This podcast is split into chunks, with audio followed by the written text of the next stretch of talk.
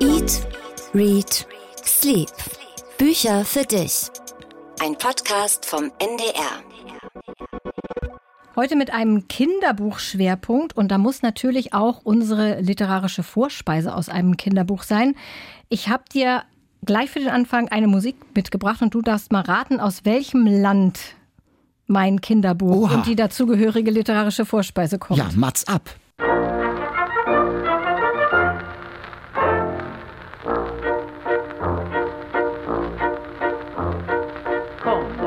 Adolfina, kom Adolfina, följ mig i valsen. Kom Adolfina, kom Adolfina, håll mig om halsen. Kom Adolfina, kom Adolfina,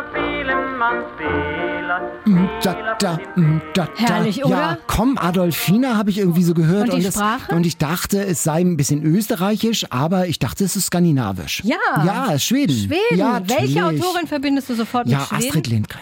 Sehr gut. Ja, die erste Und- Frage schon. Gilt das schon als Quizfrage? Nein. Das dachtest Schön du wär's. wohl, was ja schön wär's.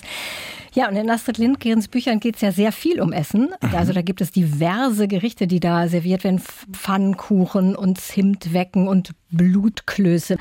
Ich hatte die Qual der Wahl. Die literarische Vorspeise. Eat, Read, Sleep, der Bücherpodcast mit der kulinarisch-literarischen Komponente. Heute mit Daniel Kaiser. und Katharina Marenholz.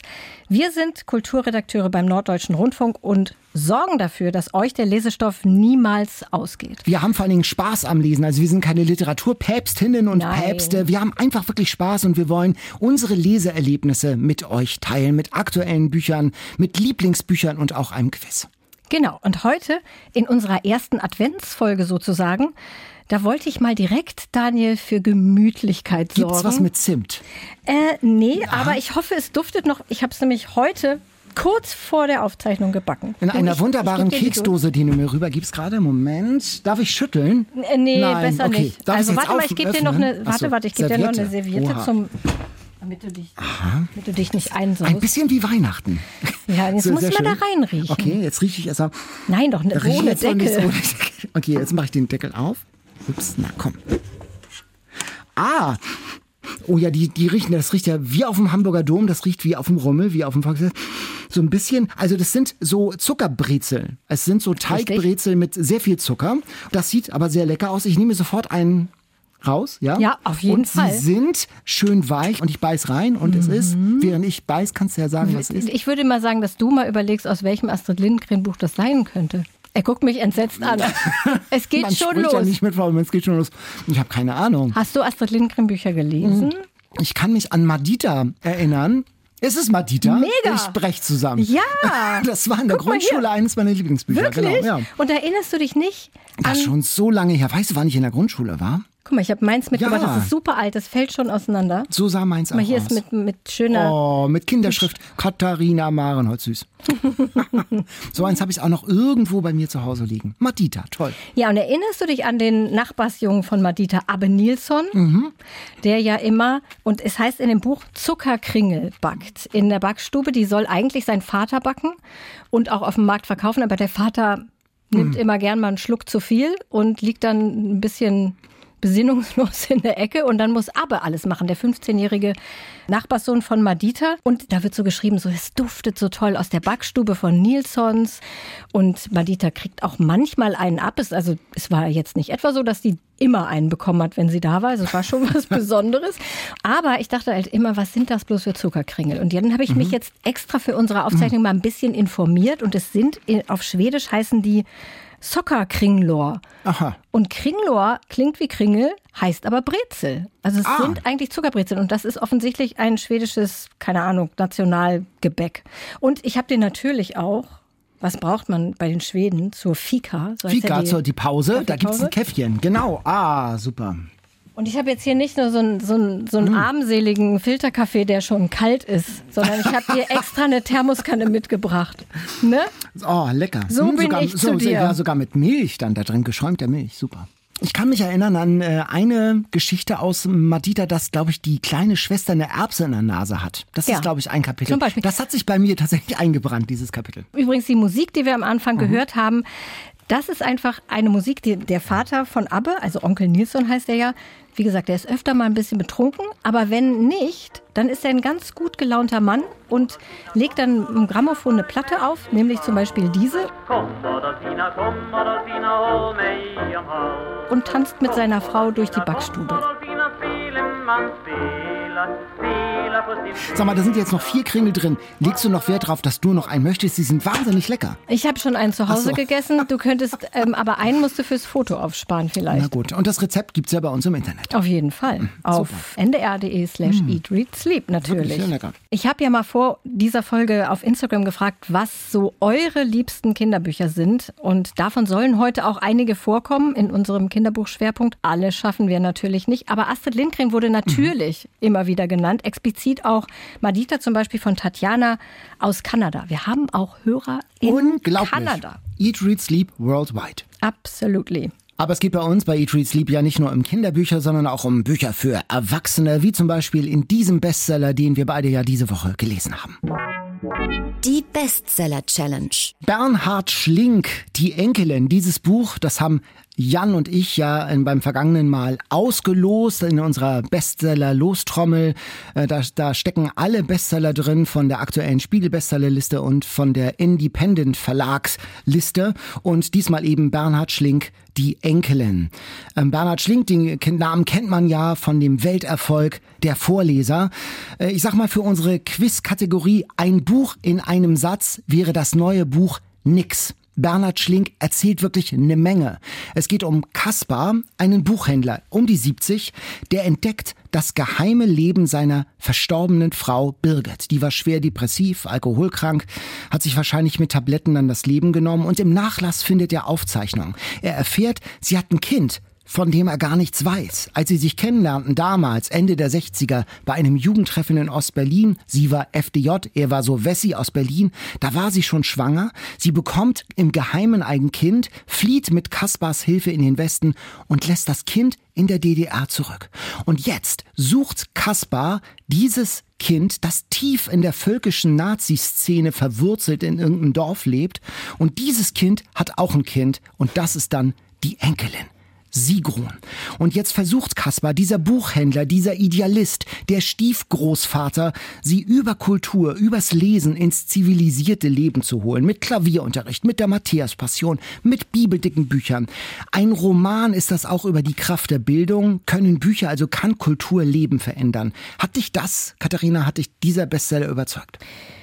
Also ähm, unterschiedlich. Also die ersten 50 Seiten fand ich super öde. Da habe ich dir gleich schon so eine WhatsApp-Nachricht geschickt, so mit so einem schnarchenden Smiley. Dann ist aber geschrieben, wird aber besser. Wird genau. aber besser, genau.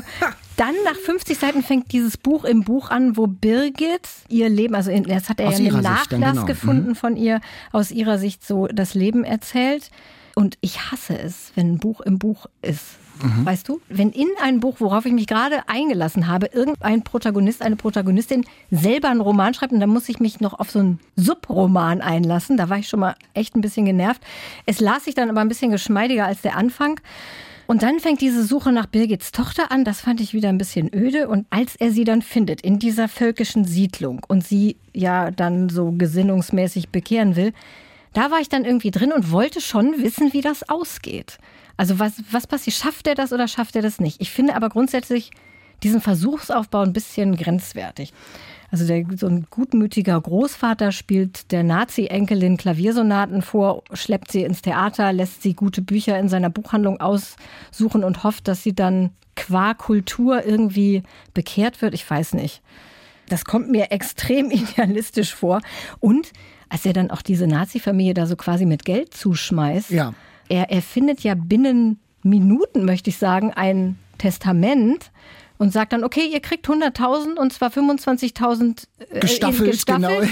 Und die Bedingung ist, das hätte Birgit in ihrem Testament geschrieben, dass die Tochter dass die immer Wochen, wochenweise genau. Ferien bei mir verbringt. Mm, also, also, also konstruiert ist freundlich gesagt. Ja, also es gibt, wie du sagst, drei Geschichten. Das stimmt, das hat mich auch irritiert. Einmal Kasper, der erzählt, wie die beiden sich kennenlernen in der DDR. Und dann eben diese Geschichte von Birgit in diesem Nachlass äh, über diesen Selbstfindungstrip. Man muss auch sagen, Birgit kommt nicht gerade wahnsinnig super sympathisch rüber. Nee, so gar nicht eigentlich. Gar nicht. Äh, die mal Sanyassin ist, also in Indien irgendwie verschütt geht und dann Goldschmieden wird.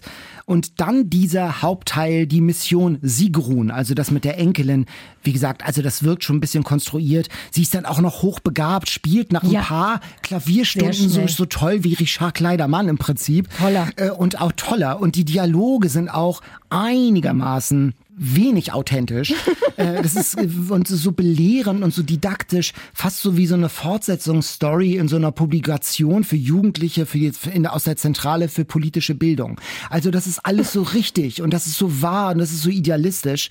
Kaspar ist ja der, der irgendwie Ordnung bringen will, der Klärung bringen, bringen will. Und ich habe mich gefragt, ist diese Figur, ist die denn glaubhaft? Wie du sagst irgendwie, wenn ich, äh, ist das glaubhaft, dass der jetzt die Stiefenkelin im Prinzip sucht, seine wirtschaftliche Existenz Ja. mit aufs Spiel setzt, um die aus dem völkischen Milieu zu entsozialisieren. Das ist mir viel zu gedrechselt. gewesen. Das war sehr, sehr konstruiert, ja genau. Also ich dachte erst am Anfang so, oh, der hat ja viel Geld, wenn er da erst mal so 100.000 Euro raustun kann. Aber hat er ja gar nicht. Er musste ja ein Darlehen aufnehmen dafür.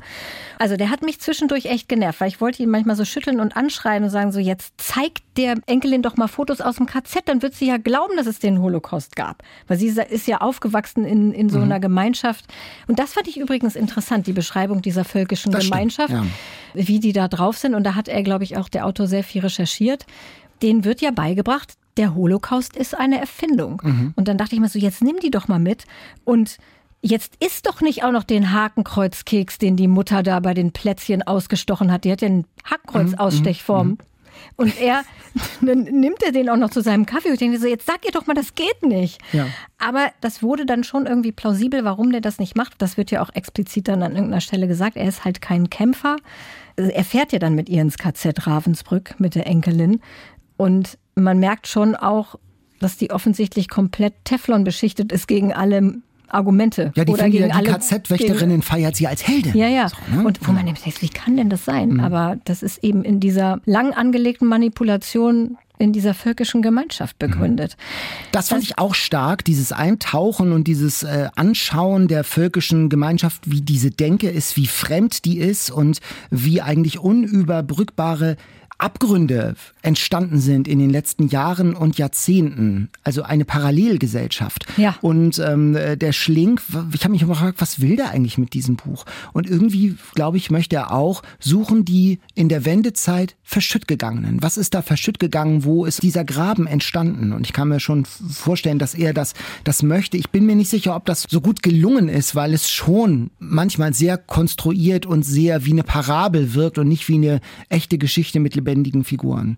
Ich muss sagen, ohne Challenge hätte ich das, glaube ich, wahrscheinlich gar nicht zu Ende gelesen, weil es mich gar nicht interessiert hat. Ja, ich wäre ja nicht mal über die ersten 50 Seiten weggekommen. Es ist jetzt auch nicht so von großer literarischer Sprachkraft, dass man sagt, also die Sprache ist jetzt so wunderschön, dass ich mich darin jetzt ergötzen würde und äh, daraus einen Page-Turner Das würde. stimmt, aber ich fand es dann okay. Also ich habe es dann ja, dann, als ich erstmal im Flow war, konnte ich es dann auch relativ schnell so durchlesen, ohne dass ich mich durchgehend irgendwie ärgern musste oder so. Das passiert ja auch manchmal Ja, bei Büchern, dass das du wirklich denkst, so, oh, kann das bitte jetzt endlich mal zu Ende sein? Also so war es dann nicht. Katharina hat uns geschrieben, also eine andere Katharina. Ach was. Sie schrieb, es lässt mich ratlos zurück, das Buch. Ich bin mir nicht sicher, welche Geschichte Bernhard Schlink erzählen wollte. Ging es um die deutsche Teilung und die Opfer, die sie von Birgit gefordert hat? Geht es um die völkische Familie und ihr Bild von der Welt? Geht es um Kaspar? Die Figur des Kaspar ist mir auch fremd geblieben, auch vom Stil her total wechselhaft. Den Anfang fand ich gelungen, Birgits Romanfragment teilweise so langweilig, dass ich es nur überflogen habe. An Kaspars Suche nach Svenja dann wieder einigermaßen fesselnd, aber letztlich, schreibt Katharina, führte alles zu nichts. Schade. Tja, so ähnlich hätte ich es auch sagen können. Warum ist das eigentlich ein Bestseller? Ach, ich glaube, Bernhard Schlink hat unglaublich viele Vorschusslorbeeren Ja. durch den Vorleser. Ich habe aber auch Kritiken schon gelesen, die begeistert waren. Also es ist ja am Ende dann doch Geschmackssache. Für wen ist denn das was? Tja, Also mir fällt jetzt tatsächlich niemand ein, dem das wirklich von den Socken hauen würde. Ja, also wenn man sich interessiert für solche Subkulturen wie diese völkische Gemeinschaft, ja. also das fand ich schon ganz interessant. Das zu Und lesen. vielleicht für Menschen, die ganz idealistisch drauf sind, was, wenn es um die Wirkmacht von Kultur geht, wenn es äh, darum geht, dass Bücher wirklich und Musik wirklich ein Leben konkret verändern kann. Also aus einer, wie hier im Buch, völkischen Sozialisation entreißen kann. Wobei ähm, wir offen lassen, ob das überhaupt klappt. Ob es überhaupt klappt, genau. Sonst wäre es ja wieder Spoiler. Ich wollte, weil wir ja Kinderbuchschwerpunkt haben, an, am Rande habe ich so, ich habe so ein paar Bücher, die ich so am Rande noch einbaue. Siehst du hier? Ich habe so ein paar ein, Kinderbücher. Ein Empire State Building artiger Wolkenkratzer, der sich auf seinem Tisch hier türmt. Genau. genau. Ein Jugendbuchtipp, der nämlich zu diesem Buch passt. Ich finde diese Thematik wie sind eigentlich Neonazis drauf? Warum? Wie kann man in so eine Szene reingeraten auch?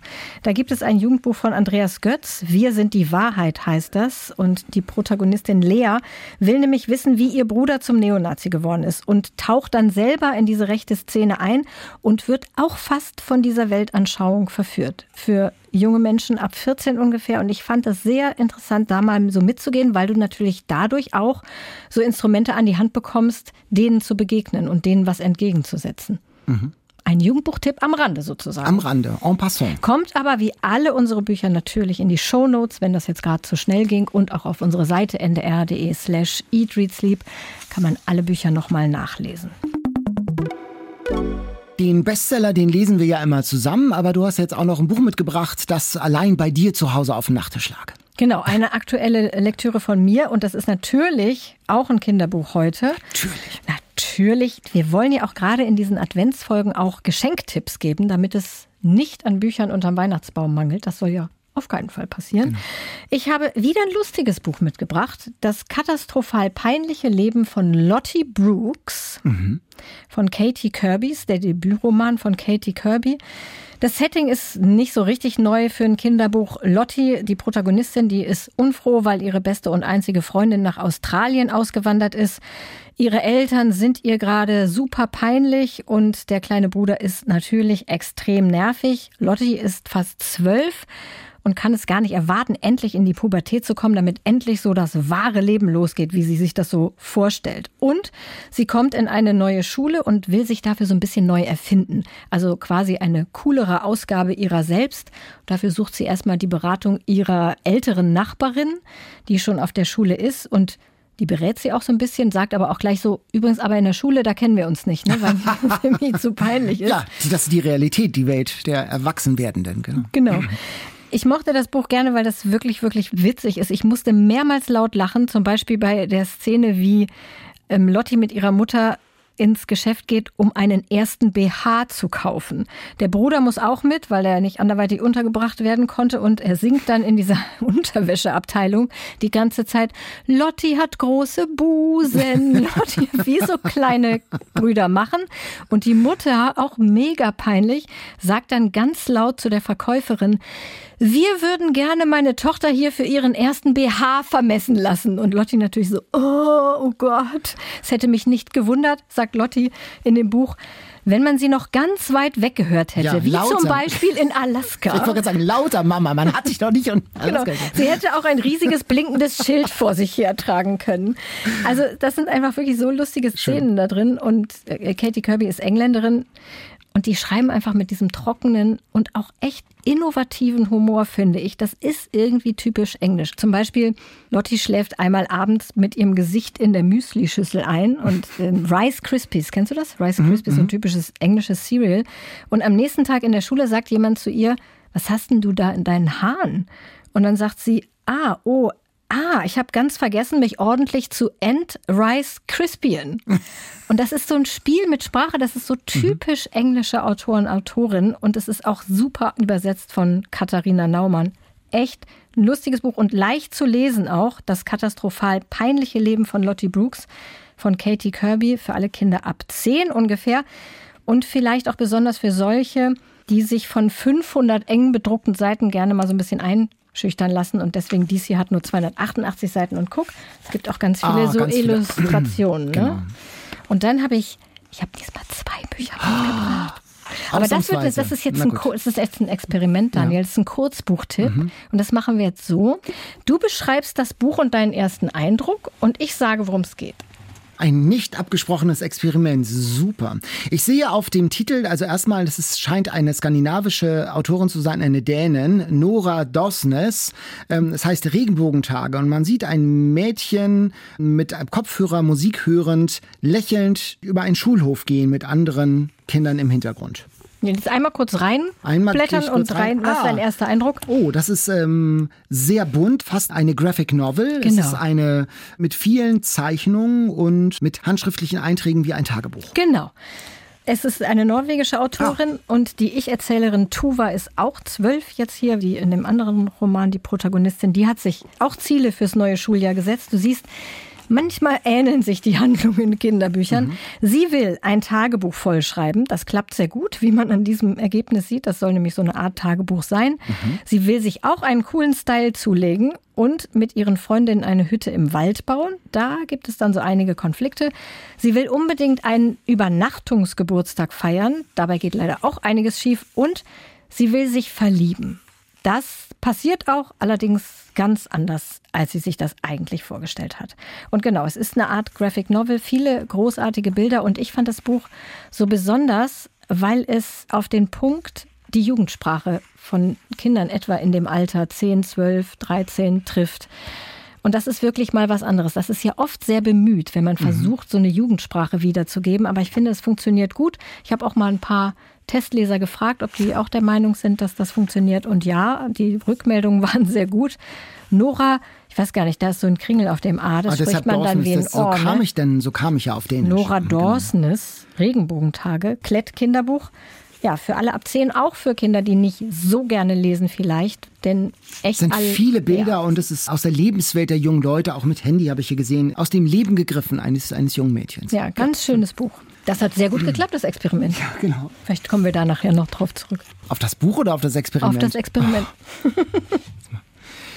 Ja, ich habe diese Woche etwas mitgebracht, was leider nicht so fröhlich und lustig ist, sondern äh, eigentlich ein echter Horror, nämlich eine Dystopie. Dave Eggers, der neue Dave Eggers ist da.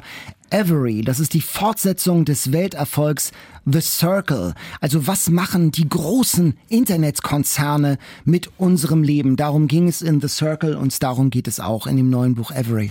In einer nicht allzu fernen Zukunft, an einer Stelle im Buch steht in den 30er Jahren, also in 10, 15 Jahren, das ist nicht mehr so lange hin, mhm. ähm, der Konzern, der nach einem Dschungel benannt ist, Knick, Knack, der hat die Konkurrenz aufgekauft und das heißt jetzt Avery. Es ist alles eins und es ist alles noch schlimmer.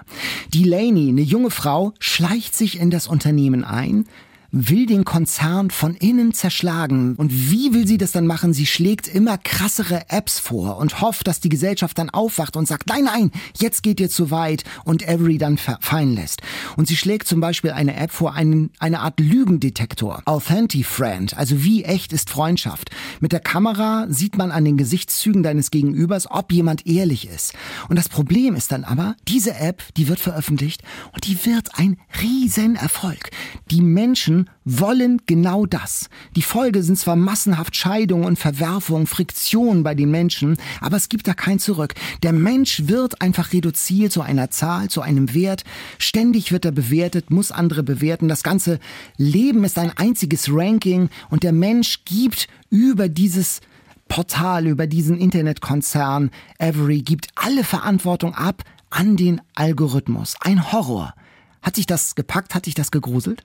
Eigentlich ist es ja dein mitgebrachtes Buch, aber wir haben es zusammen gelesen. Ja. Und erstens bin ich froh, dass wir es zusammen gelesen haben, weil es kommt wieder ein sterbender Hund vor.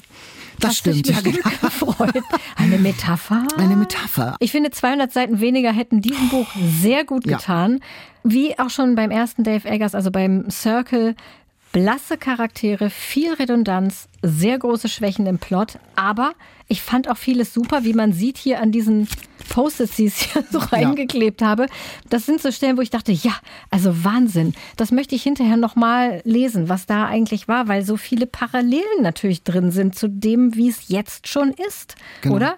Vor allen Dingen Dave Eggers selbst der lebt ja total zurückgezogen, ist so ein Technologiefeind, hat gar kein Smartphone und schreibt auf dem Computer. Der Computer ist, glaube ich, auch gar nicht internetfähig gerade deswegen fand ich es so erstaunlich, wie er sich diese fiktiven Apps ausgedacht hat, weil es vieles ja so ähnlich schon gibt. Also ja. Friend hast du gesagt, dann dieses True Voice, diese mhm. Autokorrektur für, für jegliche Online-Kommunikation, was die Nachrichten nach kränkenden, entmutigen, empörenden, vulgären, falschen, veralteten Wendungen durchsucht und die dann entfernt oder austauscht. Oder auch im Gespräch, also wenn du irgendwie ein unschönes Wort ja. nach Meinung des Algorithmus sagst, dann macht das Möb und äh, korrigiert dich und der Mensch wird konditioniert. Das heißt, der Konzern verändert und unsere Sprache. Das ist ja, ja, im Prinzip so dieser Wunsch nach Triggerwarnung super auf die Spitze getrieben. Darum darum geht es, glaube ich, tatsächlich. Es ist, ist die Frage, wer füttert den Algorithmus? In der Tat geht es da auch um Wokeness und um, um Cancel Culture. Es geht um genau diese Themen, weil dies in diesem Buch sind, die den Algorithmus füttern. Hand in Hand mit extremen Klimaaktivisten, mit Veganern. Da sind die Menschen, die eine übersteigerte Wokeness äh, praktizieren, die sich mit diesem Algorithmus, mit diesem Monopol verbünden und verbünden und so die Gesellschaft äh, dominieren. Es ist genauso, wie du sagst, es sind sind 600 Seiten und er hat ganz viele fantasievoll sich Apps ausgedacht, aber ein paar Apps weniger. Mhm. Es war schon etwas ermüdend. 400 Seiten tatsächlich hätten es auch getan. Es ist sehr, äh, sehr verspielt und es ist tatsächlich äh, im Prinzip dasselbe wie bei The Circle. Es ist dieselbe Botschaft, es ist dasselbe Rezept, es ist derselbe Sound, es ist dieselbe Dramaturgie letztlich. Ein bisschen wie bei Star Wars, bei den neuen Folgen. Dieselbe Story, nur ist dieser Todesstern diesmal noch viel größer und bedrohlicher. Avery ist sowas wie ein Booster. Eine Boosterimpfung, weil die Immunisierung gegen Monopolisten nach The Circle nach ein paar Jahren vielleicht schon nachgelassen hat, kommt jetzt eine Auffrischung, eine Aktualisierung. Und ich muss sagen, dieser Booster hat bei mir gewirkt. Mir ist klar, dass ich mir so eine Sprachbox, so ein Alexa-Ding nicht ins Haus stelle. Ich habe äh, meine Amazon-App tatsächlich gelöscht und werde gewiss meine Buch-Weihnachtsgeschenke in der inhabergeführten Buchhandlung kaufen und nicht bei so einem seelenlosen Internet. Das hast du ja bestimmt schon immer gemacht, genau wie ich. Genau, aber jetzt nochmal sensibilisiert dafür. Das aber hat es tatsächlich äh, gebracht. Ich schmeiße mich in Staub für diese Booster-Formulierung, Daniel. Wirklich, das ist genau so, wie es ist, finde ich. Ich wollte nämlich gerade fragen, bereust du, dass du das gelesen hast, weil es ja wirklich sehr viel dasselbe in Grün nochmal ja. ist. Aber ich finde auch, das ist schon lange her, The Circle. Und sich das nochmal so klar zu machen. Und vor allen Dingen, was ich am interessantesten fand beim Lesen, ist, man schwankt so zwischen diesem, ja, aber es ist ja eigentlich gut. Also wie zum Beispiel Umweltschützen, indem man, indem man sagt, man duscht einfach nur noch, weiß ich nicht was, drei Minuten, dann geht die Dusche von alleine aus und man trocknet sich auch nicht mit dem Handtuch ab, weil das, da muss man das Handtuch wieder waschen, sondern man lässt sich von irgendeinem so Luftzug trocken föhnen, wo man denkt, so, es ist eigentlich total behämmert, aber es ist ja eigentlich gut. Die wollen oder, ja das Gute, das ja, ist ja der Idealismus dahinter. Oder dieses, ja, ja. Man, man nimmt sich eine Wohnung, die also super klimaneutral oder optimal ist, die aber dann auch so seelenlos ist und denkt man so, ja, aber wie viel Seele muss ich denn fürs Klima opfern? Solche genau. Sachen, was, dass man sich immer wieder ertappt, so ja, was ist eigentlich gut, aber ist es dann zu gut? Und wo fängt das denn an, zu gut zu sein? Genau, wo, wo, also es geht ja um Freiheit und um, um Verantwortung und um die Kontrolle, also dass man kontrolliert wird äh, von, von einem System, vom Algorithmus. Es gibt an einer Stelle, das fand ich ganz unterhaltsam, organisiert Delaney so einen Ausflug ja, an einen Strand, an dem sich Seekühe und Seebullen paaren. Und da fahren die dann mit dieser Every-Belegschaft durch Dörfer mit Farmen. Und das alleine schon traumatisiert die halbe Reisebusgesellschaft, weil das Veganer sind. Und dann erfahren sie noch, dass äh, der Seekuh-Nachwuchs oft nicht überlebt und Delaney bekommt ganz vernichtende Bewertungen. Am Schluss überfährt dieser Reisebus auch noch ein Schaf. Das bekommt dann noch einen Namen und bekommt eine Trauerfeier. Also es ist alles total überzeichnet. Aber diese ganzen super woken Leute, die diesen Idealismus hochjazzen und so richtig aufgeheizt sind, diese Leute, die gibt es ja schon jetzt. Und von denen, muss ich sagen, habe ich in meinem journalistischen Leben auch schon die ein oder andere Mail bekommen. Und es gibt immer noch einen, der noch woker ist als du. Und ich sag mal, Gnade uns Gott, wenn diese Selbstgerechtigkeit, diese Art von Wokeness, diese Art von Härte und Intoleranz, äh, wie in dem Roman beschrieben, zur Marktreife kommt mhm. und, und diese, zum Monopol wird. Und wenn das immer weiter, also wenn dieses Aufregungslevel ja. immer höher gepusht wird und äh, dass sich niemand mehr was traut zum Aussehen zu sagen zu jemandem, Mensch, du hast ja einen hübschen Pullover an, das trauen die sich ja gar nicht mehr zu sagen. Oder äh, Kindergartenkinder, die wegen sexueller Belästigung irgendwie suspendiert werden, weil sie aus Versehen mit dem Legostein den Arm eines Mädchens gestriffen haben. Mhm. Oder im Reisebus, wenn die Musik eines Künstlers gespielt wird, der laut Wikipedia mal etwas Unschönes zu seiner Ex-Frau gesagt hat. Also so auf diesem Level. Ja. Und da gibt es so einen Empörungs- und so einen Erregungsgrad. Und wenn das sich sozusagen manifestiert und wenn das zum Mainstream wird, dann haben wir, glaube ich, ein Problem. Und das ist, glaube ich, das, das ist die Stärke dieses Romans. Die Gespür für das, was schon bald kommen könnte und kommen würde, wenn man es ließe, das ist schon enorm. Und, und ich möchte schon das große Wort sagen, das ist auch schon prophetisch. Du hast es gesagt, das ist jetzt literarisch kein großer Wurf. Es ist keine tolle Sprache und wir haben das alle schon mal gelesen. Aber das hier nochmal so auf 600 Seiten, die ja auch 400 Seiten hätten sein dürfen, nochmal so konzentriert, gebündelt zu haben, das finde ich schon stark. Verschenkst du das zu Weihnachten? Ich kann mir vorstellen, dass ich das wirklich verschenke an Menschen, die so ein Alexas bisschen, haben. Die Alexas haben, die wirklich, das spielt eine Rolle, die so, Katharina, hast du Alexa? Natürlich.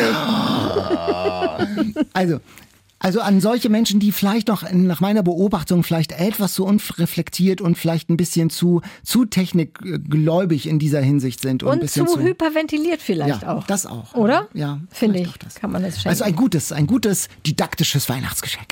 Every von Dave Eggers. 595 Seiten bei Kiepenheuer und Witsch erschienen für 25 Euro. Ja, ich habe auch zu Every ein passendes Jugendbuch mitgebracht, sozusagen gleich als Überleitung für unser Gespräch. Ja. Kryptos von Ursula Posnanski, die heute unser Gast ist. Und Kryptos spielt nämlich auch in einer unbestimmten Zukunft, die einem gar nicht so wahnsinnig weit weg scheint. Die Welt wird auch da von einem Konzern regiert, Mastermind, eine Firma, die Profit aus der Klimakatastrophe schlägt. Große Teile der Erde sind schon unbewohnbar und die Menschen müssen in so winzigen Wohneinheiten leben, weil eben gar kein Platz mehr ist. Und da drin ist so eine Hightech-Kapsel, da legt man sich dann tagsüber rein und verbringt den Tag in virtuellen Welten. Stell dir das vor, Daniel. Nicht mehr draußen rumlaufen, sondern stattdessen in so eine Kapsel legen und dann bist du in einer virtuellen Welt. Wohin man möchte. Ja, und ganz viele Ersatzwelten, spektakuläre Ersatzwelten wurden von dieser Mastermind-Zentrale programmiert. Antikes Griechenland, die Dinosaurier, Jane Austens England. Das ist ja Da deins. würde ich ja sehr gerne mal hinfahren, tatsächlich einen Tag verbringen. Und das Tolle ist bei diesem Abenteuern, also ein Dinosaurier ist natürlich dann auch relativ gefährlich, aber es kann einem da eben nichts passieren wirklich, weil es ja nur virtuell ist. Aber eines Tages passiert ein Mord und dann verschwinden Menschen aus diesen virtuellen Welten, verschwinden aus dem System und niemand kann sich das erklären. Also super spannend fand ich das, regt natürlich zum Nachdenken an, es passieren die gleichen Mechanismen irgendwie im Kopf wie bei Every von Dave Eggers. Und insofern ist es ein typischer Posnanski-Roman. Ja, klingt spannend. Ursula Posnanski, österreichische Autorin, die mit ihren Büchern eigentlich immer auf der Bestsellerliste landet, so auch mit ihrem neuen Shelter. Und das Verrückte ist, bei ihren Lesungen stehen die Jugendlichen Schlange, um ein Autogramm zu kriegen. Ich habe das selber schon mal gesehen. Ich konnte es nicht glauben. Ich dachte wirklich, die auf der Buchmesse, die stehen da für irgendeinen Popstar, der sich da mit irgendeiner Biografie hin verirrt hat. Aber nein, sie stehen bei einer Jugendromanautorin Schlange. Also das ist wirklich, wirklich selten. Insofern super, dass wir jetzt gleich mit ihr sprechen können. Die Rihanna der Jugendbücher sozusagen. Heute zu Gast bei Eat, Read, Sleep. Ursula Posnanski. Ja, hallo. Wie schön. Wo erreichen wir dich gerade? Ich bin gerade in Oldenburg äh, auf der Kibum und mache dort Lesungen aus meinen letzten zwei Büchern. Auf der Kinderbuchmesse. Jetzt bist gerade noch im Hotel und im Hintergrund, da prokeln die irgendwie vor deinem Hotel. Ja, rum. genau. Im, Hin Im Hintergrund wird gerade auf dem Balkon die Weihnachtsbeleuchtung angebracht. Lange, lange Lichterketten. Also wenn es zwischendurch merkwürdige Geräusche gibt, bin das nicht ich, sondern dann sind das die beiden Herren ähm, vor meinem Fenster. Wunderbar weihnachtliche Geräusche Das sozusagen. passt doch genau. super in unsere Adventsfolge. Na, weihnachtlich sind die Geräusche ja nicht, wenn es erstmal angebracht Sehr wird. indirekt, sehr indirekt. Sag mal, Erebos, das erste Jugendbuch über so ein Computerspiel, das ja aktiv ins Leben der Spieler eingreift, das war ja für viele Jungen, die sonst überhaupt nicht lesen, eine Art Offenbarung. Hast du das beabsichtigt, also so eine Zielgruppe zu erreichen, die ganz schwer sonst von Büchern erreicht wird? Also war da auch eine Strategie dahinter? Eigentlich nicht wirklich. Also ich habe das gar nicht so mit Zielgruppe im Auge geschrieben. Ja, sicher auch ein bisschen, aber mich hat eigentlich, mich hat wirklich die Geschichte interessiert und ich habe so geschrieben, wie ich es gerne gelesen hätte. Sowohl in dem Alter als auch immer noch. Ich finde, es gibt Jugendbücher, die kann man also auch lesen, bis man 90 ist. Und irgendwie war das so ein bisschen mein innerer Anspruch, dass ich da eine Geschichte schreibe, die so altersgruppenübergreifend ist und geschlechterübergreifend sowieso. Das hat ja ziemlich gut geklappt. Also ich habe ja gerade schon erzählt, bei deinen Lesungen stehen die Jugendlichen ja wirklich, wirklich lange Schlange, um ein Autogramm zu bekommen. Fühlst du dich denn auch wie so ein Jugendbuch-Superstar? Nein, eigentlich nicht. Ich bin immer noch ganz überrascht, wenn sich da die langen Schlangen bilden. Ich meine, in, im positiven Sinn immer wahnsinnig erfreut und finde das jedes Mal ganz toll. Nein, also das Star-Feeling kommt, glaube ich, bei Autoren und Autorinnen eher selten auf, weil man ja doch die meiste Zeit komplett anonym zu Hause sitzt und in den Computer tippt und auch auf der Straße oder so nie erkannt wird. Also das, das sind immer so kurze Momente auf Buchmessen oder bei Lesungen, wo man dann plötzlich draufkommt, dass die Leute einen tatsächlich kennen. Nein, ist nichts, woran ich mich in irgendeiner Form gewöhnt hätte. Wenn du sagst, du sitzt alleine zu Hause und tippst in deinen Computer rein, aber wo nimmst du denn sozusagen die Themen her für die jungen Leute? Woher kommt die Empathie? Wo, wo bekommst du die Nase, das Näschen für die, für die aktuellen Themen her? Ich denke, das sind immer noch Themen, die mich selbst auch interessieren.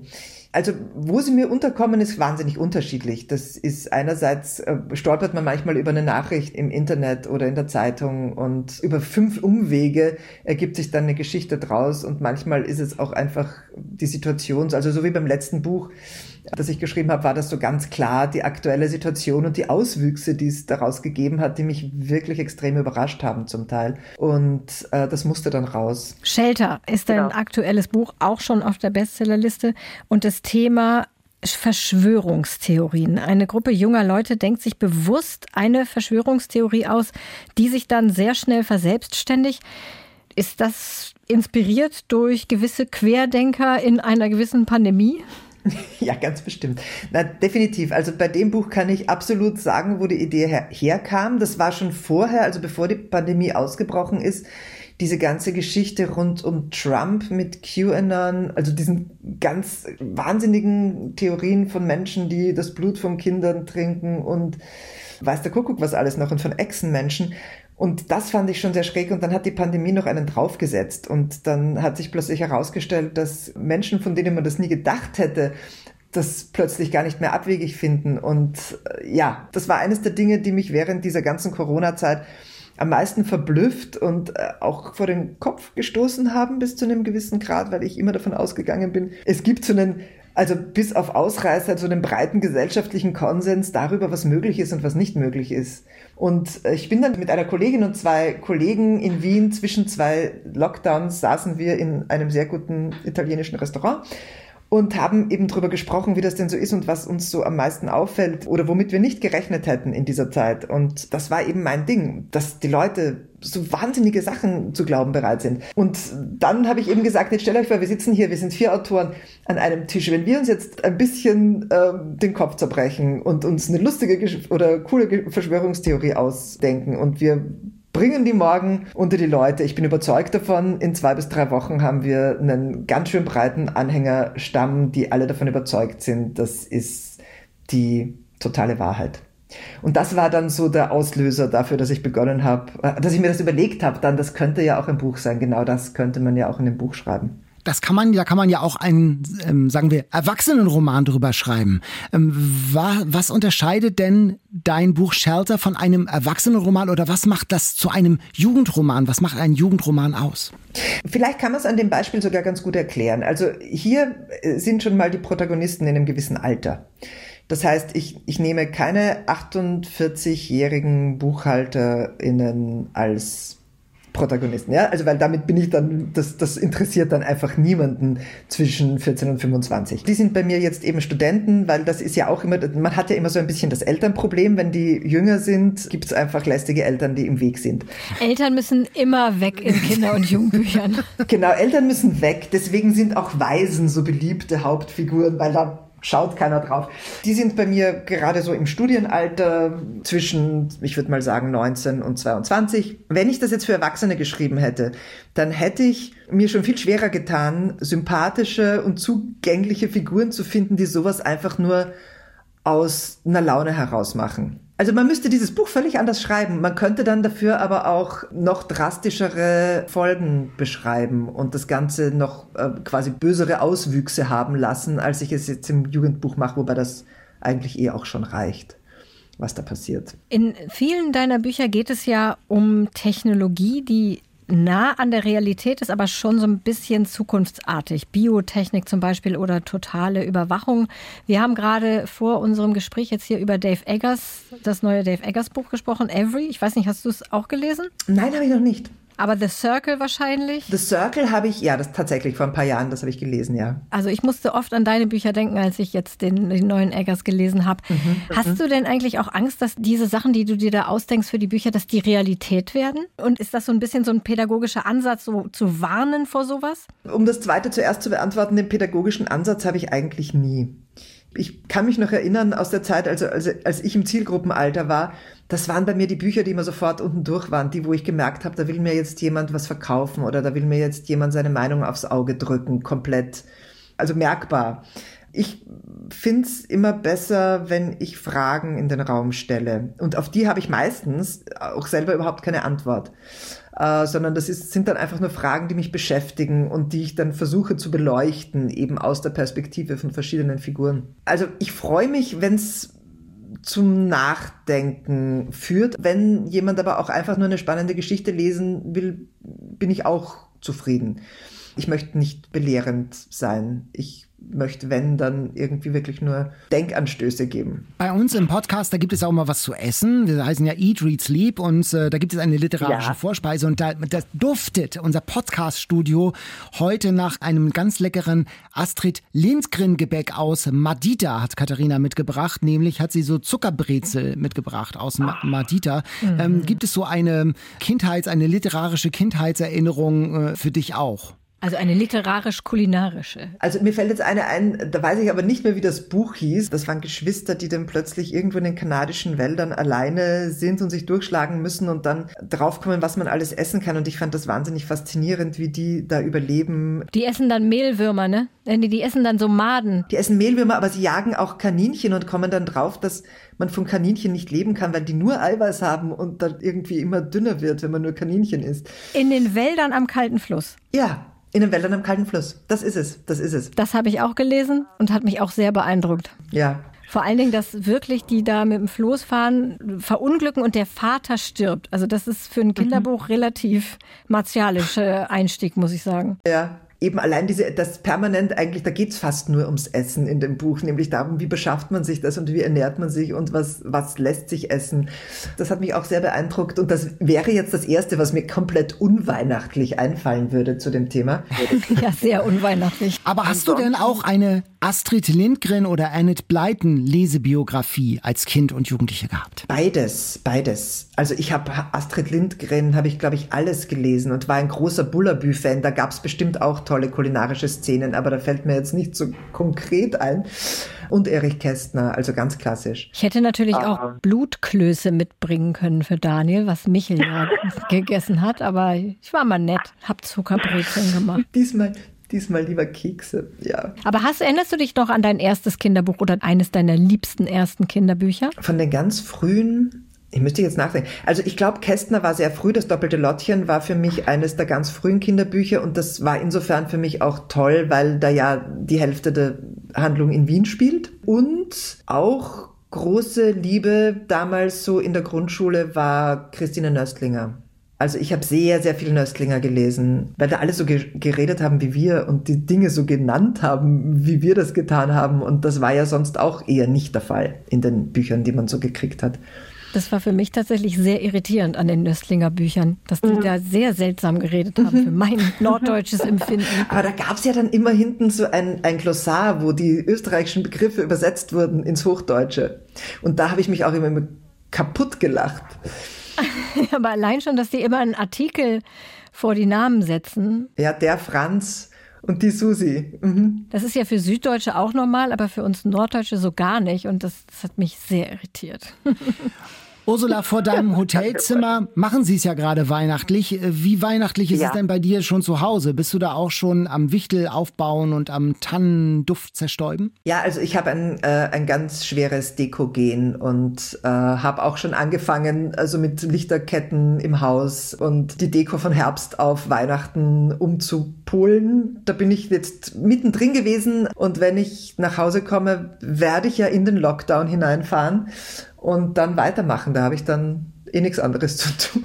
Ja, dann wünschen wir dir eine schöne Adventszeit in der postnanskischen Deko-Welt und äh, viel Erfolg oh, ja. weiter beim Schreiben von so tollen Jugendbüchern. Ganz toll. Oh, ganz vielen Dank. Da freue ich mich sehr. Ja, euch auch eine schöne Weihnachtszeit und äh, guten Appetit mit den Zuckerbrezeln bin ich jetzt ein bisschen neidisch. Die sind wirklich so lecker. Ich muss jetzt leider noch einen übrig lassen fürs Foto nachher, aber die sind, äh, das mache ich wirklich nur unter Protest. Ja, ihr habt Glück, dass ich nicht da bin, weil sonst wäre keiner mehr übrig. ja, dann. Gut. Bis Vielen dann. Dank. Tschüss. Tschüss. Ja, tschüss. Ja, wahnsinnig sympathisch. Ja, eine, sehr. eine Jugendbuch-Thriller-Autorin mit Deko-Gen, sehr nett. Ja, für mich ist es noch ein Ticken zu früh für. Also ich habe meinen Herrnhuter roten Weihnachtsstern, der den ganzen ja. äh, den ganzen Stadtteil beleuchtet. Und der, der hängt ja auch bei dir bis Februar. bis zum 2. Februar, bis Lichtmess. Der hängt aber noch, noch nicht. Warten. Genau, ich warte noch bis Dann zum ist ersten. Auch, das ist auch besser so, dass du noch ein bisschen wartest. Ja, aber sag mal, und du liest ja nicht so viele Jugendbücher Ja. wie ich. Du hast ja Shelter gelesen. In Natürlich- einem Rutsch. Mir hat das Wirklich? gefallen. Ich fand das toll. Ich fand es wirklich gut erzählt. Da sind äh, gute Charaktere und ich hab, fand es wirklich spannend. Bis zum Schluss die Auflösung, die kann man jetzt nicht verraten, die kommt auch einigermaßen überraschend. Ja. Ähm, aber ich war, das Thema ist wirklich gut gewählt und es ist alles plausibel. Ich finde schon plausibel äh, beschrieben und äh, atemlos beschrieben, so dass man wirklich von einem Page-Turner sprechen kann. Ich habe das gestern Abend wirklich in einem Rutsch durchgelesen bis in die Nacht, weil ich dann auch wissen wollte, wie geht das jetzt aus? Ja. Ich fand das super. Und das ist auch wirklich ein Weihnachtsgeschenk-Tipp. Man soll ja nicht immer sagen, extra für Jungen, extra für Mädchen, aber ich weiß von vielen Freunden, Bekannten, dass sie sagen so, oh, 13-jähriger, 14-jähriger Junge liest eigentlich nicht, interessiert sich nur für Computerspiele, was soll ich tun?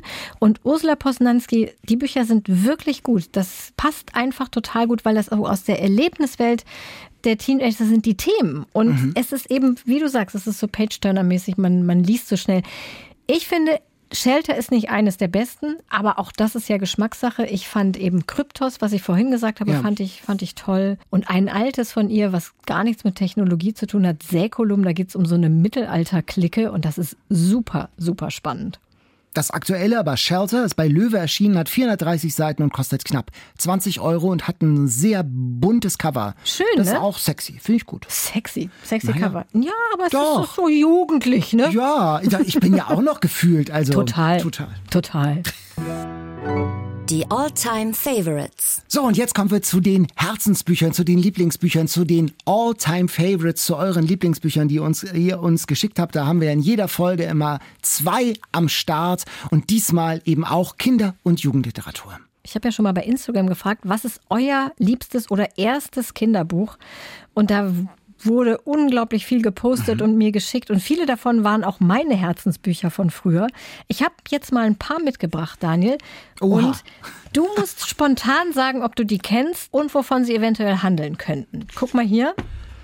Ja, äh, Else Uri, Nesthäkchens erstes Schuljahr. Das habe ich mir tatsächlich mal runtergeladen, weil ich zu Weihnachten mir da ein Essen erhoffte, eine literarische Vorspeise. Das heißt, Hab du hast es als natürlich- Erwachsener gelesen. Ich habe es als Erwachsener gelesen und ähm, oder angelesen und habe aber auch diese ZDF-Weihnachtsserie damals gesehen. Das Als Nesthäkchen. Ja, als Kind. Das war in den 80ern war das. Ja, genau. ja, richtig, Immerhin, ne? Annemarie. Ja. Also das wurde ganz viel genannt und so ähnliche Bücher wie Nesthäkchen Pucki, davon gibt's ja auch irgendwie, keine Ahnung, 20 Bände, Professors Zwillinge, Trotzkopf. Und Ariane zum Beispiel hatte Professors Zwillinge geschickt und dazu geschrieben, warum habe ich das bloß gemocht? Ist total langweilig und bieder. Und das sind eben diese Bücher, die so Geschlechterrollen natürlich ganz anders definieren als heutzutage. Frauen sollen reich heiraten und viele Kinder kriegen. Und ich habe das alles gelesen. Und ich sag mal so, ich habe nicht reich geheiratet und hab trotz und ich, und ich habe einen Job. Also es hat mir irgendwie auch nicht so richtig geschadet. Ja, man guckt ja als Literatur nicht als, als Kopiervorlage, sondern man, man nimmt es ja als Differenzvorlage. Man, Schon, man guckt oder? etwas rauf und nimmt auch Differenzen wahr. Man ist ja nicht doof dann. Nee, ich denke auch manchmal, Kinder werden unterschätzt, wenn man so viel Angst hat. Also ich hatte auch ein Gespräch mit einer Hörerin, die ihm auch meinte, sie, sie hätte es auch gelesen, Pucki. Und sie hätte es gerne gelesen. Heute fragt sie sich, was ihr daran gefallen hat und sie würde es ihren Kindern nicht geben. Und da habe ich gefragt, warum denn nicht? Da meint sie, ja, stimmt. Warum eigentlich nicht? Es ist eine Geschichte aus einer alten Zeit und genauso kann man es ja auch lesen. Man kann ja sagen, Gottes Willen, was war denn da los mit den Mädchen? Zum Glück ist es heute anders. Also ich hätte da kein Problem mit, wenn meine Kinder das lesen wollen würden, wollen sie aber nicht. Guck mal, ich habe ja auch ein ganz uralt Buch, das gibt's gar nicht mehr. Das gibt's glaube ich nur noch antiquarisch. Das habe ich auch gelesen, das ist aus den 50er Jahren, also lange vor meiner Geburt geschrieben. Es ist von A.R. Hüger, Blende auf, über zwei Jungs, so elf, zwölf Jahre. Der eine spielt Mundharmonika und dann werden die von so einem deutschen Filmregisseur der Nachkriegszeit für einen Film entdeckt, aber nur einer von den beiden. Und äh, dann geht es um Eifersucht und die Freundschaft zerbricht. Und der Junge mit der Mundharmonika, der die Rolle bekommt, dessen Vater ist im Krieg geblieben. Und die Mutter muss sich so durchschlagen und die haben kein Geld und die muss noch Nebenjobs annehmen und so. Das war ja überhaupt gar nicht meine Kindheitssituation Ende der 70er, Anfang der 80er Jahre. Ich habe das Buch aber trotzdem mehrfach gelesen und es äh, berührt mich. Ich habe vorhin noch mal drin geblättert. Immer noch eigentlich. Also das ist dann tatsächlich auch so eine, so eine Lesesituation, die ich als Junge dann gehabt habe mit 10, 12 Jahren. In dem Alter der beiden Protagonisten auch, äh, finde ich ein ganz schönes Buch. Vielleicht kennt das ja jemand von euch und hat Ich auch eine, nicht. Du kennst es nicht, Nee, ne? das Wahnsinn. auf. A.R. Hüger aus dem Jahr, ich glaube 51 oder so ist das. Kenn ich wirklich überhaupt Anfang nicht. der 50er Jahre. Habe ich mal hier so als kleines Aber du hast nicht so Stückchen. viele Kinderbücher ich nicht so gelesen, viele oder? Guck mal gelesen. hier. Ja, genau. Nur eine, fünf Freunde, nein, habe ich, die, das kenne ich denn wirklich, kannte ich nur aus dem Fernsehen. Also ich habe als Kind nicht so wahnsinnig, meine Lesebiografie startet deutlich später. Also meine Aber was hast du denn gemacht die ganze Zeit als Kind? Man hatte hab- doch nichts damals. Man hat es doch nicht. Kein ich ich Computer. habe viel draußen gespielt und so und habe viel Musik gemacht und so. ja? Das habe ich schon Und gemacht. lesen kam gar nicht vor. Lesen, doch, nein, das ist also gar nicht, aber nicht so intensiv, dass ich jetzt irgendwie Enid Blyton die Gesamtausgabe irgendwie Tag und Nacht So gelesen hätte. Also ich, ich habe tatsächlich, mein Vater hat mir viel vorgelesen, vorgelesen damals auch schon. Robinson Crusoe zum Beispiel. Mhm. Ach, so was und, und. Ja, so ein bisschen. Und Theodor Storm tatsächlich. Oh Gott. Und ja, und der kleine Hebemann und so. Siehste? Ja, sowas. Siehst du, ich habe nur das so einen Trash gelesen. Aber die Lese, also dass ich bin nicht über Kinder- und Jugendliteratur zum Lesen gekommen. Das ist tatsächlich erst später passiert. Enid Blyton wurde auf Ja. jeden Fall auch sehr viel genannt bei Instagram von Katrin, von Bettina und auch Eva aus dem Allgäu hat uns Enid Blyton ans Herz gelegt. Barbara hat sogar ein Foto von den Arnold-Kindern geschickt. Das ist so eine Enid Blyton-Serie, die ich natürlich auch komplett durchgelesen habe. Die heißen heutzutage aber anders. Sehr verwirrend. Die verwegenen vier. Und guck mal, das hier, kennst du das auch nicht? Da steht Kannst du das lesen? Wolfgang Ecke, wer knackt die Nuss? Das habe ich, glaube ich, noch nie gehört. Nein. Nein. Das ist so lustig. Das habe ich unglaublich viel gelesen. Das sind so Krimi. Kurzgeschichten zum Mitraten. Da musste man am Mhm. Ende immer raten, wer der Täter ist oder, oder mit so zusammen ermitteln. Ach so. Mhm. Haben auch Leute geschickt. Und auch so, so, so Bücher wie Sandra, Detektivin in Jeans. Das waren so Schneiderbücher. Oh, das- da gab es unendlich viele, die waren alle im Prinzip ähnlich. Oder natürlich, was natürlich, hast du bestimmt auch nicht gelesen. Billy und Zottel. Bille und Zottel. Bille und Zottel, guck mal schon am. Titel. Ich scheitere schon am Titel. Nein, ich, äh, der Dame kommen ja Pferdebücher. Ja, das ist ja also. Sag mal nicht, dass Pferdebücher nur was für Mädchen sind, ne? Nein, aber ich bin. Nein, das war nicht meins. Das war überhaupt nicht meine Welt. Nein, nein, nein. Pferdebücher habe ich auch super viel gelesen, aha. obwohl ich nie geritten bin. Was ist denn das, das, das, das- Genre Pferdebücher? Also das, das spielt dann immer auf irgendwelchen Pferdehöfen oder wie? Das Genre Pferdebücher, ja, das, das, der Plot ist praktisch immer so, Mädchen haben ein Pferd oder sind auf einem Pferdehof, wo sie ein Pferd mit betreuen, was ich schon mal super fand. Also obwohl- richtig so Ja, Sehnsuchtsort aber Pferdehof, obwohl, oder? ich, wenn du Aha. mich gefragt hättest, möchtest du gerne ein Pferd haben, hätte ich gesagt, nein, ich habe totale Angst vor Pferden. Und dann schlafen die immer bei dem Pferd im Stall. Das fand ich super, aber das hätte ich nie selbst gemacht. Da hätte ich Panik bekommen. Oh ja, und dann erleben die halt so, so Abenteuer mit den Pferden. Ach, dann erleben die sozusagen stellvertretend deine geheimen Wünsche, für die du denn nicht mutig genug bist im Leben. Sozusagen, Sozusagen. ja. Ah, okay. Also ich fand es schon eine sehr, sehr romantische Vorstellung, so mit Pferden so auf Du und Du zu sein. Aber ich hätte es mich gar nicht getraut. Mal abgesehen davon, dass es nicht zur Debatte stand, dass ich ein Pferd habe. Aber jetzt hier der Klassiker. Lauter weiße Flecken. Anne of Green Gables, genau. Da sehe ich Das auch mir- weiße Fläche weiße, in Daniels weiße Fläche Gesicht. Daniels Gesicht. Dann, das ist mir natürlich ein Begriff und ich kenne das ein tatsächlich Begriff. auch noch, auch noch von der, von der Verfilmung. Aber dieses sehr dicke Buch, das da bei dir liegt, das habe ich auch nicht, äh, nicht gelesen. Also wie gesagt, ich, äh, bei mir, ich hatte eine andere Lesebiografie. Das, Ja. äh, Aber Anne an. of Green Gables, ganz, ganz viele Nachrichten habe ich zu Anne of Green Gables bekommen von Birgit, Tatjana, Eva und Victoria aus München hat uns gemeldet, sie hat die Reihe als Teenager jedes Jahr aufs Neue im Frühling gelesen, denn die Handlung setzt im Frühling ein oder im Juni so. Es geht ja um das Waisenkind Anne, die auf den Hof von Matthew und seiner Schwester Marilla kommt, die beide schon so älter sind. Die wollten eigentlich einen Jungen, der auf dem Hof hilft. Und sie kriegen dann durch einen Fehler des Waisenhauses so ein mickriges, ganz dünnes Mädchen, die natürlich dann nicht auf dem Hof so richtig helfen kann. Ihre Befürchtung, deswegen wollen sie sie eigentlich zurückgeben. Oh, Aber sie behalten sie dann und sie wachsen dann auch zu einer Familie zusammen. Und das ist auch eine ganz äh, Reihe mit ganz vielen Bänden. Und Victoria, das fand ich sehr lustig, hat uns gefragt in ihrer Mail, ist Annes eher opulente Beschreibung von Dingen eher kitschig aus eurer Sicht? Ihr seid da ja eher streng, was das angeht. Jetzt kannst du natürlich nicht beantworten, kann weil ich nicht es beantworten, weil ich es gelesen habe. Also ich bin ja für Kitsch und für Pathos immer ganz. Ich äh, würde mal sagen, haben, ja. das ist dein Buch. Das ist mein Buch. denn da ist sehr viel Pathos drin. Ich nehme es mit auf die Nordseeinsel jetzt in meinen Urlaub. Mach das mal. Ja, genau. Ich bin ja bei Kinderbüchern, was Pathos angeht, super gnädig. Insofern nein, nicht zu viel Kitsch. Und ich habe ich hab das vor ganz langer Zeit gelesen und es dann durch die Netflix-Serie neu entdeckt. Es Mhm. gibt ja diese großartige Netflix-Serie.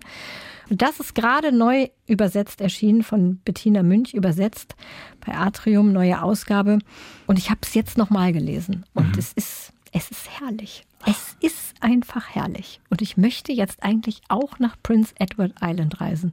Da spielt das. Im Norden von Kanada. Ah. Und da steht dieser Hof, wo die wohnt. Kann man sich angucken. Tja, Daniel, da gehst Ich du nicht mit mit da deinen ich Träumen. mit- nee, ich möchte genau. lieber nach Prince Edward Island reisen, als ein Pferd haben. Oh, das ist denn, das ist, das ist ja schon mal eine Aussage. Ich habe ein Jugendbuch mitgebracht, das ich nicht als Jugendlicher gelesen habe, sondern jetzt gerade als Erwachsener neu. Es war ein Tipp von zwei Hörerinnen, nämlich von Margarete und von Jule. Andreas Steinhöfel, Mitte der Welt. Und ich muss sagen, das war mein Lieblingsbuch Das diese dachte Woche. ich mir. Ich So wusste, dass es schön. dir gefällt. Du hast es mir äh, gegeben, auch Ja. zum, zum Lesen. Es ist ein ganz äh, tolles Buch. Äh, Margarete schreibt, ich habe es auf jeden Fall schon häufiger verschenkt und Jule schreibt, ich habe das Buch in einem Seminar zur Postmoderne gelesen und es hat mich seither nicht mehr losgelassen. Es ist wirklich wunderbar Ein geschrieben. Seminar zur Postmoderne. Ja, interessant, ne? Also das ist nicht nur so hier so ein oberflächliches Zeugs irgendwie so, sondern das hat schon richtig Gewicht. Phil, es geht um Phil, der ist 17 Jahre alt und er erzählt seine Geschichte. Es ist ein Junge mit alleinerziehender Mutter und mit einer Zwillingsschwester, Diane, die so ein bisschen komisch ist, zu der er und seine Mutter irgendwie nicht so richtigen Zugang haben. Und die leben in einem großen, eher unheimlichen Haus und man weiß gar nicht genau, in welchem Land das ist. Es ist irgendwo in Europa, es könnte in Irland sein, in Frankreich, in Deutschland, in England, irgendwo da. Es wird nicht genau gesagt, wo. Und es geht ums Erwachsenwerden in diesem Buch, wie Phil erwachsen wir- wird. Es geht um die Suche nach seinem Vater, seine Mutter, Glass, die hat gern Männerbekanntschaften, also sehr gern und hat auch eine gewisse Reputation. sehr gern. Sehr gern. Und äh, sie listet die auf, auf so einer Liste. Und er weiß nur, sein Vater ist die Nummer drei. Und er weiß sonst nichts über, über seinen Vater. Und dann verliebt Phil sich auch in einen Mitschüler, also er ist schwul. Es ist eine wunderschöne Coming-out-Geschichte. Das liest man wirklich herrlich gern. Die Figuren sind super. Die Familiengeheimnisse, die nach und nach aufgeblättert werden.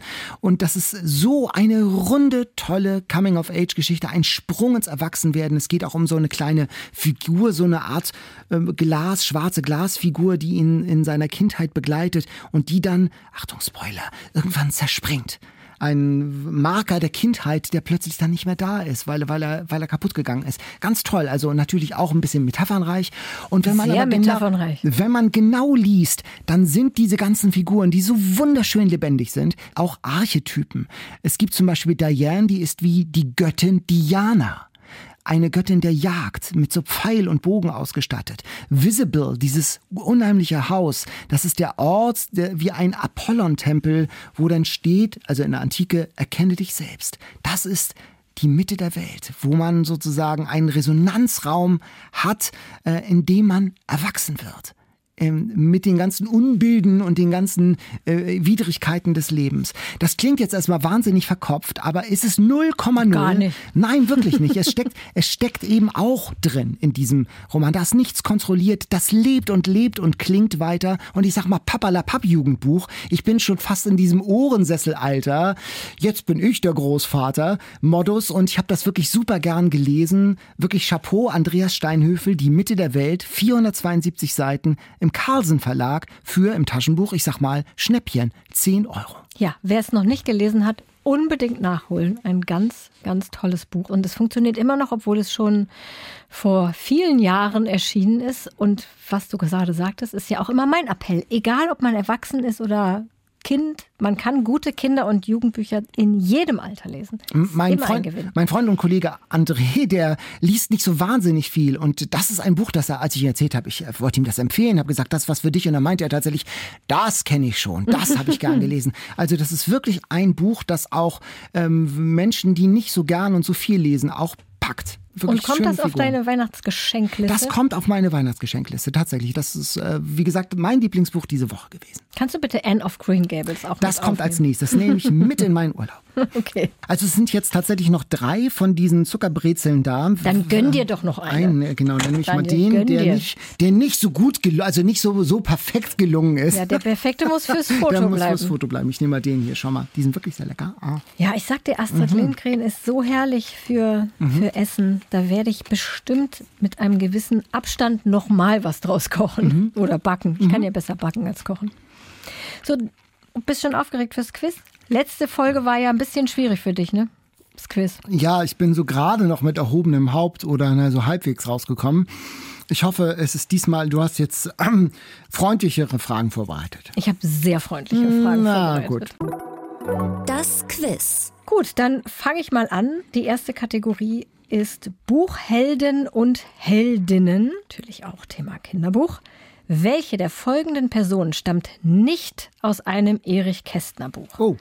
Und weil es sonst zu leicht ist, Daniel, habe ich jetzt mal vier fürs Multiple Choice. Mhm. A. Ponyhütchen. B. Der Nichtraucher. C. Kommissar Glockner. Oder D. Luise Palfi. Der Nichtraucher ist aus dem fliegenden Klassenzimmer. Richtig. Jawohl. Äh, Kommissar Glockner klingt nach Emil und die Detektive. Und was war das andere? Pony, was? Ponyhütchen. und das andere? Luise Palfi. Also ich finde, Ponyhütchen klingt jetzt nicht so nach Erich Kästner. Deshalb würde ich jetzt, oh, jetzt guckst du so komisch. Also Ich gucke würde, normal. Ich würde Ich jetzt, gucke- äh, ich würde jetzt äh, Ponyhütchen einloggen. Du möchtest Ponyhütchen einloggen. Ah. Das ist leider falsch. Oh. Ponyhütchen ist aus Emil und die Detektive. Ah, Luise Palfi ist eine des doppelten Lottchens. Mhm. Lotte und Luise heißen die ja. Und Kommissar Glockner, Mhm. Kommissar Glockner ist der Vater von Gabi Glockner. TKKG. Oh, Und die Gabi, Personenbeschreibung die von Pfote. Warte, warte. Die Personenbeschreibung von Kommissar Glockner ist, er trägt gern Trenchcoats, fährt BMW-Limousine, in deren Kofferraum vier Fahrräder passen. Ich finde allein das schon ist so 80er Jahre mäßig. Und jetzt pass auf, Zusatzfrage. Oh. Wofür steht TKKG? Ja, Tarzan, Karl, Klößchen und Gabi. Ja, und dafür möchte ich dich mit einem kleinen musikalischen Leckerbissen belohnen. TKKG, juhu! TKKG! Tarzan,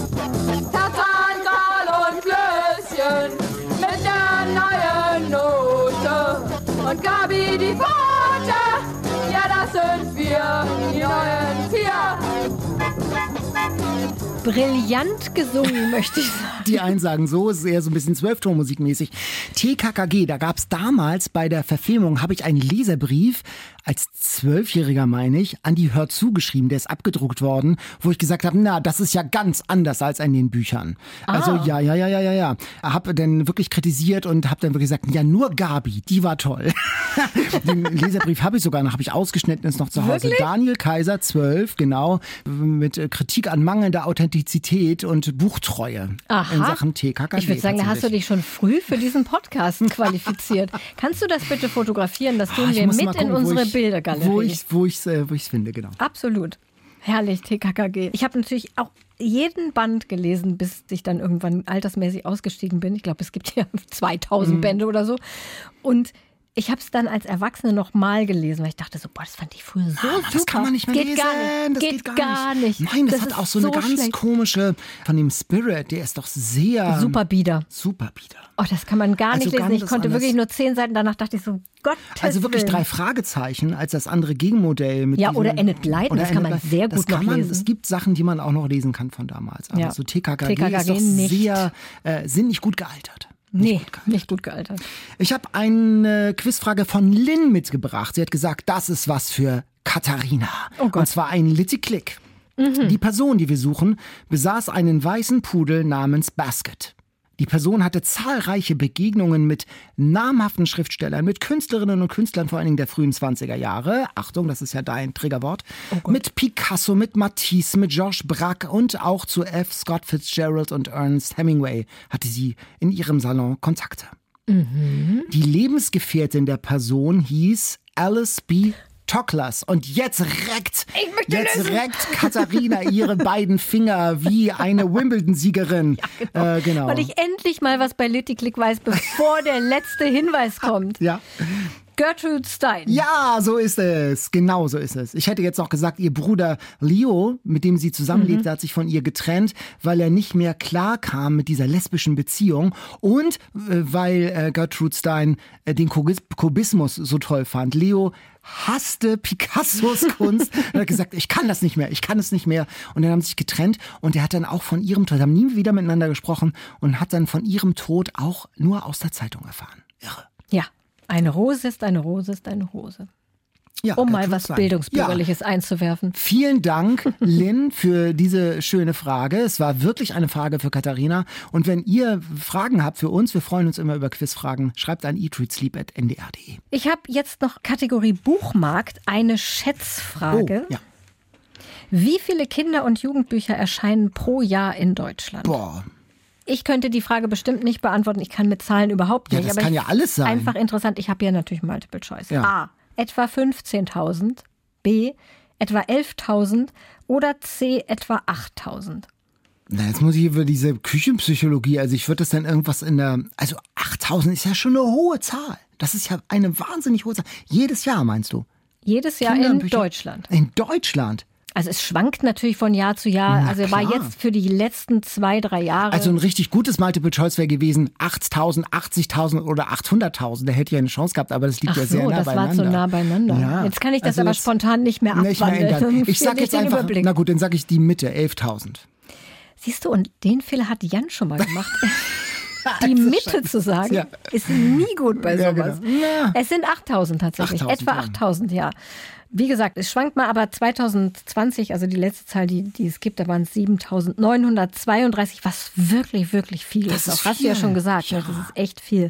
Muss man sich immer mal klar machen. Und viele davon überleben ja auch nicht mehr als eine Saison. Die werden dann auch vom Markt genommen. Mhm. Und deswegen sind gute Tipps ja so wertvoll. Wie die, die wir heute hier gehört haben in unserem Eat, Read, Sleep Schwerpunkt. Äh, ich habe noch einen Litty-Click mitgebracht, der ist von mir. Es ist ein Mann. Zweimal die gleiche Ja. Kategorie. Ist ein bisschen lame, Daniel. Also hier keine Abzüge in der B-Note, ganz dünnes Eis. Also ein Mann, und das ist ganz interessant, der war, hat sich selbst als überzeugten Nationalsozialisten bezeichnet, war so als Soldat im Zweiten Weltkrieg. Am Ende strandete er im Sudetenland und kehrt dann zu Fuß und per Rad vom Sudetenland zurück nach Norddeutschland. Er ist auf Helgoland geboren. In den 50er Jahren sind erste Geschichten für Kinder erschienen und eine seiner dieser Kindergeschichten ist die tierische Variante einer bekannten Wagner-Oper. Also ich sag jetzt mal, welchen einzigen Schriftsteller aus Ich, du kannst auch noch, du kannst auch noch einen weiteren Tipp oder möchtest du gar keinen weiteren Tipp? Doch, ich habe ja schon das erste vor dem letzten Tipp gelöst. Ich kann jetzt einfach abwarten. In einem autobiografischen Roman erzählt er von seiner Homosexualität. In seiner Jugend auf der Insel Helgoland hat er nämlich auch einen großen homosexuellen Prozess erlebt. Und sein bekanntestes Buch wurde verfilmt mit Tommy Orner. Ja. Ich, ich könnte Ja, du jetzt, könntest- ja, dann log doch jetzt ich log Ja, genau. Ja, ich, war, bitte. ich war so Ja, fasziniert. Also James Krüss. Ja, richtig. Diesen Sudetenteil wusste ich Ja. tatsächlich nicht aus seinem Leben. Und ja, Tim Thaler ist natürlich mit Oder Tommy das verkaufte Oh mein Lachen, Gott, ich genau. war so verliebt in Tommy Orner. in Tim Thaler. Ja. Der war so niedlich da. Fandst du? Oh, ich habe diese Serie so geliebt. Ehrlich Die gesagt, war mehr ganz schön düster, Buch. ne? Ja, aber die war auch sehr lustig. Weißt du nicht Ja. mehr diese Nonne, Ach, das stimmt allerdings, ja. die da immer rumgelaufen ist und diese schöne Musik. Aber dann hier der Baron, Dingsbums, Dingsbums, wie hieß der nochmal? Hm. Ah, ich weiß, wie der hieß. Weißt du, jetzt habe ich gerade nochmal nachgelesen. Der hieß nämlich Teufel, doch, der hieß Teufel rückwärts. Ach so, und dann französisch ausgesprochen. Ja. Le Fouet. Ah, okay, Le Fouet, ja. Also mit T, was man aber nicht mitspricht. Tricky, oder? Mhm, Aber ich meine, Teufel. Ja, der Das war der Teufel, der war so ja, böse. Ja, ja, ja, ja, ja. Aber Tommy Orner, mega. Und die Wagner-Geschichte ist der Sängerkrieg, Der Sängerkrieg der Heidehasen. Ach, Genau. Klassiker-Hörspiel beim NDR. genau, Spielen wir genau. jede Ostern. Ja, genau. Sängerkrieg der Heidehasen. ähm, nimmt Bezug auf Tannhäuser, natürlich auf die Meistersinger von Nürnberg und auch, es gibt auch so ein paar Lohengrin-Motive. Es ist im Prinzip eine Parodie, Parodie auf, auf Wagner auch. Ach, das hab ich- das hab ich lief- gut Das gemacht. lief für dich ja wieder sehr gut. Für dich lief es auch sehr gut. Also, Ah. du hast ja nach Nein. Kommissar Glockner, als ich ein bisschen nachgeholfen habe, wusstest du es ja Ich mit kann ja mit, ja, die, die Zusatzfragen habe ich gewusst. Na gut. ja, und dann sind wir fast am Ende. Das Quiz ist gewonnen oder verloren. Fast alle Kekse sind aufgegessen. Deine Fika ist zu Ende, Meine ich Fika ist zu. Ende. Jetzt geht's nochmal an die Arbeit und zwar darf ich jetzt auslosen das Buch von der Bestsellerliste, von der Spiegel-Bestsellerliste und der Independent-Liste, das Jan und du, das ihr beim nächsten Mal in der nächsten Woche gelesen haben werdet und Ja, lesen müsst. ich gebe dir die Dose. Bestseller Challenge. Die Auslosung. Ich schüttel nochmal. Ich habe einen Wunsch, was gezogen werden soll. Ja, ich versuche ihn zu berücksichtigen. Versuch den zu berücksichtigen. Soll ich vorher sagen, was Ja, ich bitte. mir wünsche? Soll ich vorher sagen? Ja, ja, ja, ja, Ich ja. wünsche mir das neue Buch von Ken Follett. Das ist doch der Thriller. Wie heißt der nochmal? Never. Never. Und das liegt nämlich schon bei mir auf dem Schreibtisch und ich hatte noch keine Zeit, es zu lesen. Tausend Seiten oder so. Okay, ich äh, gebe alles, Katharina. Und ich sa sag jetzt einfach mal Stopp. Stopp. Genau, jetzt nehme ich mal hier. Und es steht drin, Ja, was? Anne Gesthusen. Das ist doch die Frau von Frank Plasberg. Anne Gesthüsen. Aha, wir sind schließlich wer. Ja, das Ja. habe ich schon angefangen, immerhin. Immerhin. Nicht Bester Ken Eindruck? Follett, nicht Ken Follett. Ähm, mh, bisschen bieder. Ich hoffe, dass das nicht so ähnlich am Ende wird wie Bernhard Schlink, wo wir auch gesagt haben, ein bisschen bieder. Egal. Das lese ich jetzt mit Jan. Ja, und lest es doch gern mit und diskutiert mit uns mit. Schickt uns eure Meinung zu Anne Gesthüsen. Wir sind schließlich wer. Schreibt an eatreadsleep.ndr.de.